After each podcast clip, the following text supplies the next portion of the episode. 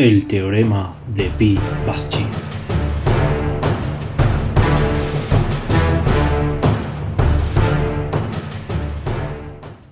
Hola, muy buenas a todos. Aquí estamos de nuevo en Historia de un estudiante de física y vamos a hablar del teorema de Pi-Baschi. El teorema de Pi, eh, para introducirlo, primero que tenemos que hablar del análisis dimensional. El análisis dimensional es una rama, podemos decir, de las matemáticas, aunque realmente algo más, más ajeno a ella, que trata de encontrar la relación entre unas magnitudes, entre las magnitudes, cuando hacemos física. Por ejemplo, un fenómeno físico, eh, tenemos, queremos medir, por ejemplo, eh, de qué depende, de qué magnitudes depende eh, la velocidad de la rotación de una hélice en un helicóptero, y podemos decir, depende de, vamos pensando. Y bueno, a partir también diferentes pruebas en el laboratorio, vamos eh, mirando y observando qué magnitudes físicas eh, dependen de la velocidad, ¿no? ¿Qué, relación hay? Por ejemplo, eh, la viscosidad del medio, que es el aire. El aire al final es un medio líquido, bueno, es un medio no líquido, quiero decir, es un fluido y por tanto como fluido que el aire, pues tiene una viscosidad. Luego también podemos decir que es la longitud de la hélice, el material de la rigidez de la hélice.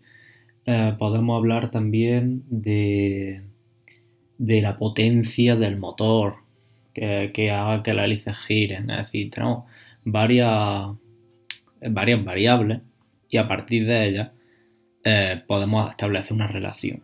El análisis dimensional trata de encontrar los errores que se producen cuando se estiman esas variaciones la relación que hay entre, entre las diferentes magnitudes físicas y se usa básicamente para simplificar los modelos eh, físicos cuando son muy complejos y poder eh, tener una relación, eh, una relación entre las magnitudes y también tener un modelo dinámico, una igualdad dinámica entre varios modelos. Cuando se hacen escalas de, de estos modelos, despreciando algunas cosas, porque por ejemplo, si tú haces un helicóptero más pequeño, o, por ejemplo, vamos a, decir que hacemos un, helicóptero del orden de milímetros y que funciona, ¿vale? Si pudiéramos hacer eso, algunas cosas, eh, como por ejemplo eh, la densidad del aire o por ejemplo la viscosidad del aire, aumentaría su importancia frente a las hélices del avión, por ejemplo. Es decir, puede haber algunas variaciones en cuanto a qué constantes, qué constantes van multiplicando las relaciones o qué, variable tiene más importancia, porque a lo mejor una disminuye con el cuadrado y tal, pero no solo eso, sino que eh, podemos tener algunos efectos que no, que no habíamos tenido en cuenta. Por ejemplo, a lo mejor eh, si tenemos un, estamos estudiando un material, si lo hacemos muy muy pequeño, la superficie del material gana mucha más importancia que el, que el interior, que el volumen, eh, dicho de esta manera, y podemos tener algunos efectos que no son propiamente de, esta cuantificación, ¿no? de que una, una disminuye a la 3 y otro disminuye de forma lineal, eh, una variable, sino que podemos tener algunos efectos que no habíamos tenido en cuenta. Pero el análisis dimensional básicamente eso. Luego, por otro lado, también tenemos el teorema de Pi, que es de lo que estamos hablando. El teorema de Pi-Baschi eh, que es un teorema que básicamente es fundamental para este tipo de cosas. Y voy a explicar en qué consiste, cómo se usa y las bases que tiene. Tiene una base eh, puramente algebraica, eh, a mi parecer. Se relaciona mm, realmente análisis, hace falta conocer el teorema de la función implícita y también nos va a hacer falta entender bien álgebra lineal, al menos un poco. Voy a decir eh, más o menos eh, qué cosas hacen falta o qué dicen los enunciados eh, que son necesarios del álgebra y del teorema de la función implícita y a, partir de ahí pues, podemos adquirir el conocimiento suficiente para entender el teorema de Pi. El teorema de Pi básicamente te dice que si tenemos una función que depende de varias variables, como estamos diciendo, velocidad, potencia, viscosidad, densidad, esa función es igual a cero. Es una función que va de Rn a R. Esa función da cero porque estamos hablando de que eh, el conjunto de todos esos parámetros tiene que ser adimensional. Es decir, la física funciona con ecuaciones eh, dimensionalmente homogéneas, por lo tanto, cuando las tenemos todas juntas, tienen que ser adimensionales. Es decir, la velocidad es igual espacio por tiempo. ¿Vale? Pues podríamos decir que la velocidad partido espacio partido tiempo igual a 1. Pues la parte que está a la izquierda tiene que ser 1 también, es decir, tiene que ser adimensional. De esta manera se entiende. Eh, si es adimensional, pues podemos decir que la función vale 0. Eso es a lo que nos estamos refiriendo. Entonces, el, teorema de Pi lo que hace es hacer una, relación entre estas magnitudes y una magnitud adimensional que vamos a, que vamos a llamar pi. Esto es lo primero de todo. Ahora bien, eh, cuando por ejemplo tenemos 5 eh, magnitudes, eh, de estas que estamos hablando, y tenemos tres magnitudes independientes, a una magnitud independiente le vamos, a llamar, por ejemplo, el tiempo, el espacio, le vamos a llamar energía, es decir, son magnitudes que no dependen de otras, por ejemplo, la fuerza, masa por aceleración. La masa, pues es masa simplemente, es una, es, una, magnitud fundamental. Por ejemplo, la, aceleración no lo es, porque velocidad partido tiempo y velocidad de espacio partido tiempo al cuadrado. Y a esto nos estamos refiriendo con variables independientes. Entonces, desde el punto de vista del álgebra, podemos expresar una magnitud, por ejemplo la velocidad, como espacio partido tiempo. Es decir, la velocidad podría ser eh, el resultado de, una función. Es decir, tenemos una función que, es un vector, el que, que es de R2, en el que le añadimos espacio y tiempo, y esa función nos sale velocidad.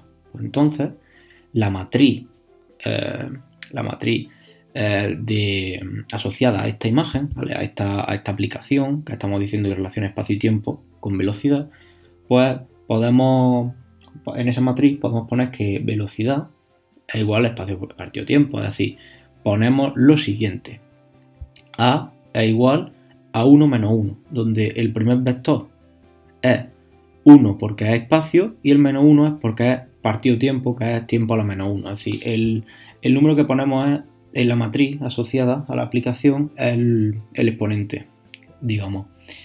Entonces, de esta manera, lo que estamos consiguiendo, o lo que estamos, mejor dicho, explicando, es a partir de la base de magnitudes independientes, muy importante, base de magnitudes independientes desde un punto de vista algebraico, que en este caso es espacio y tiempo, vamos a poner una serie de magnitudes. Si todas las magnitudes de nuestro sistema eh, se relaciona con el espacio y con el tiempo, pues esta matriz, por ejemplo, sería 1 menos 1, 1, 0, 0 menos 3. Es decir, la relación, por ejemplo, si fuera velocidad sería 1 menos 1, si fuera aceleración 1 menos 2. Y si solo en nuestro sistema depende de velocidad y aceleración, pues tendríamos esa matriz 1 menos 1, 1 menos 2, donde el menos 2 significa, eh, donde el menos y el menos 2, es decir, la parte baja de la matriz, eh, está relacionado con el tiempo y la parte, la primera fila está relacionada con el espacio. Si tenemos más magnitudes, por ejemplo, podemos tener 5 magnitudes y 3 variables, es decir, podemos tener 5 eh, magnitudes como densidad, viscosidad, velocidad, espacio y diámetro de la hélice, por ejemplo, y podríamos tener, en cuanto a magnitudes independientes, tendríamos en este caso masa, espacio y tiempo. Simplemente esas tres. Entonces nos quedaría una matriz que sería de 5 magnitudes en columna y en filas tendríamos tres porque tenemos tres magnitudes independientes. De esta forma construimos la matriz porque es como se construyen las matrices respecto a una aplicación en el álgebra lineal, ¿vale? Con la base espacio, tiempo y masa, que es la base de nuestro sistema internacional. Entonces, de esta manera, tenemos una matriz 3x5, eh, donde la dimensión del, del espacio inicial es 5, porque la aplicación va la aplicación que asocia eh, estas, magnitudes eh, a 0 va de R5 a 0, ¿vale? Entonces, como va de R5 a 0, la dimensión total es 5. Ahora tenemos que ver el rango de la matriz. En álgebra se, puede demostrar, no es muy difícil, que la dimensión total del espacio menos el rango de la matriz es igual al ker. El ker está formado por los vectores que al multiplicar por la matriz dan 0. Por lo tanto, primero vemos el rango, es decir, el rango es fácil, es ver el determinante y tal, a partir del teorema de Roche-Frobenius, si alguien no sabe, puede consultar en internet, es bastante sencillo, se da en, bachillerato, no es muy complicado. Si está escuchando esto probablemente lo sepa.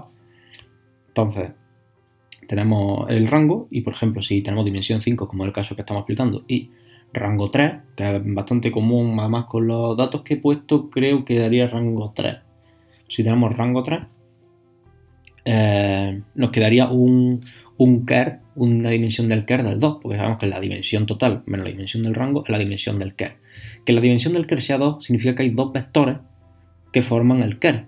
Es decir, que en la base que forma este espacio de la aplicación del R5 estaría formado por los tres vectores del rango, que serían los vectores que hemos tenido en, la, matriz. Por ejemplo, el 1 menos 1, 1, el 1 menos 1, 3 y el 1 menos 2, 1, en espacio, tiempo y masa. Pues tenemos otros vectores y lo forman, porque hemos visto que el rango nos dice que tiene determinante y que es 3. Podremos haber cogido otros vectores y también da ese, ese determinante de, esa matriz reducida, ¿no? en el que coge una matriz cuadrada de esta matriz 3x5, pues eh, si ese determinante también da distinto de 0, pues el rango también sería 3 y podría coger otro vector. Pero bueno, vamos a obtener estos vectores y luego multiplicamos por esta matriz completa de, 3x5, multiplicamos por un vector. Eh, normalmente se le llama, eh, si es, ¿qué te digo? caudal densidad y viscosidad, pues pone eh, mm, eh, K, asociado a caudal, K asociado a, densidad y K asociado a viscosidad, como lo quieras notar. Lo multiplica y lo iguala a cero. Te sale un sistema, ¿vale?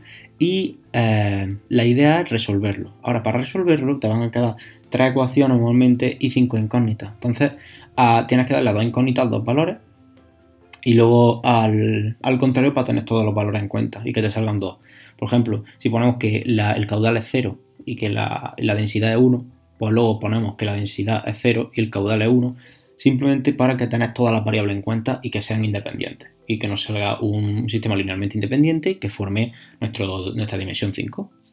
Entonces, después de hacer esto, una vez que tenemos ya eh, todo lo que viene siendo la matriz, hemos comprobado cuál es el que hemos resuelto el sistema dando parámetros, nos queda un valor pi1 y un valor pi2. Este valor pi1 y este valor pi2 va a ser eh, el resultado, el resultado final. Cuando resolvimos el sistema, por ejemplo, si nos salió la constante asociada a viscosidad es 3, eso significa, como estamos hablando todo el rato de exponentes, lo hemos puesto en la matriz. La matriz habíamos puesto exponente al principio, espacio, eh, velocidad era espacio partido tiempo, que era 1 menos 1. Entonces, las constantes que nos han salido en la matriz van a ser eh, unos números que forman el exponente. Entonces, pi1, por ejemplo, que, por ejemplo nos ha salido cuando dijimos que el caudal, que la constante asociada al caudal es 1 y la constante asociada a la viscosidad es 0, nos salió una serie de números que se forman eh, pi1. Y pi1 puede ser, por ejemplo, como estos números son asociados al exponente, pues si el caudal es 1 es caudal.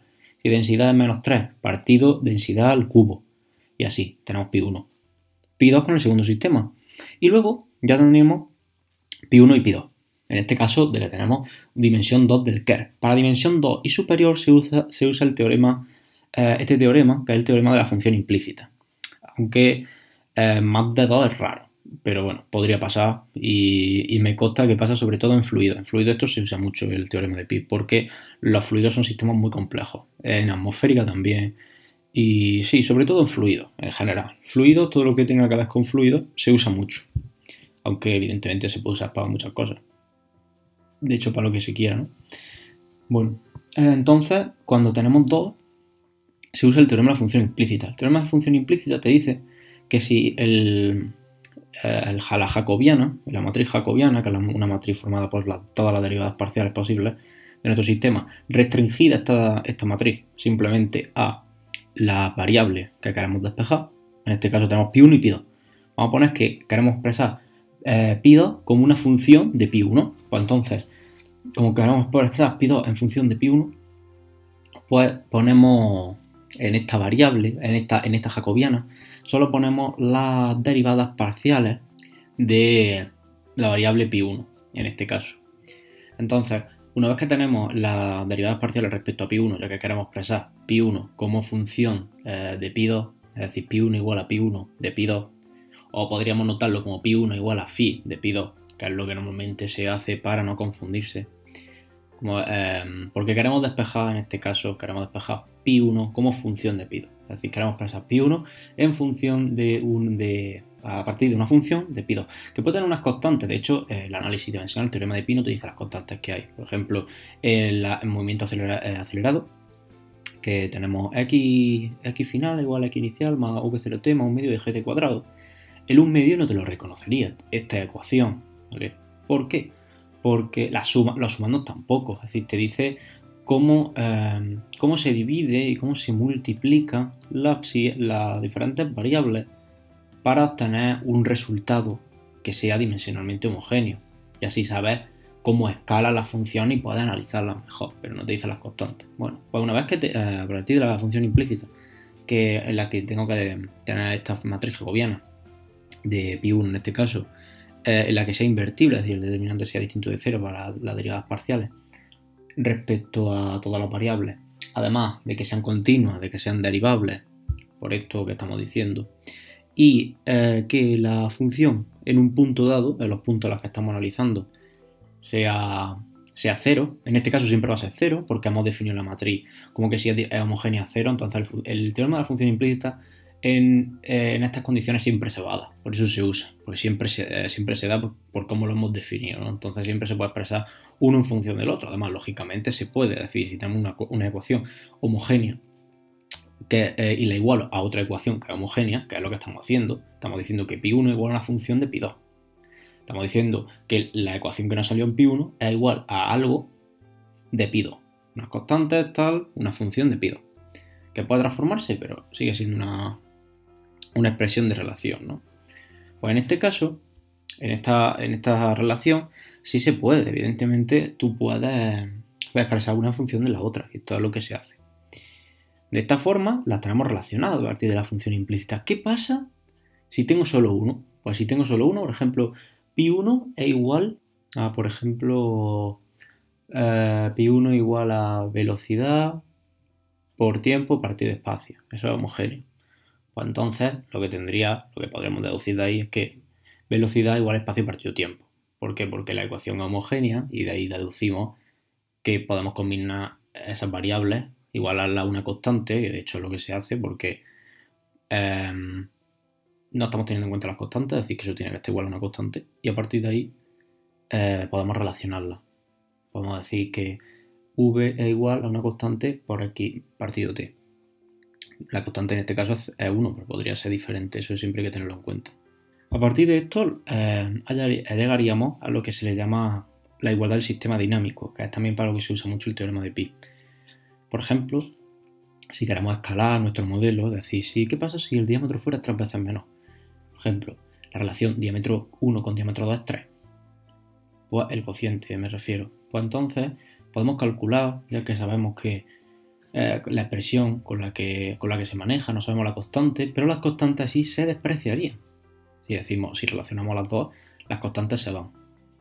Entonces, como esto se da y podemos, eh, si no tenemos una función implícita de por medio, podemos hallar eh, valores bastante exactos. Si la tenemos también, porque podemos decir, podemos primero tratar pi1 y luego tratar pi2. a partir de las dos relaciones sacar conclusiones.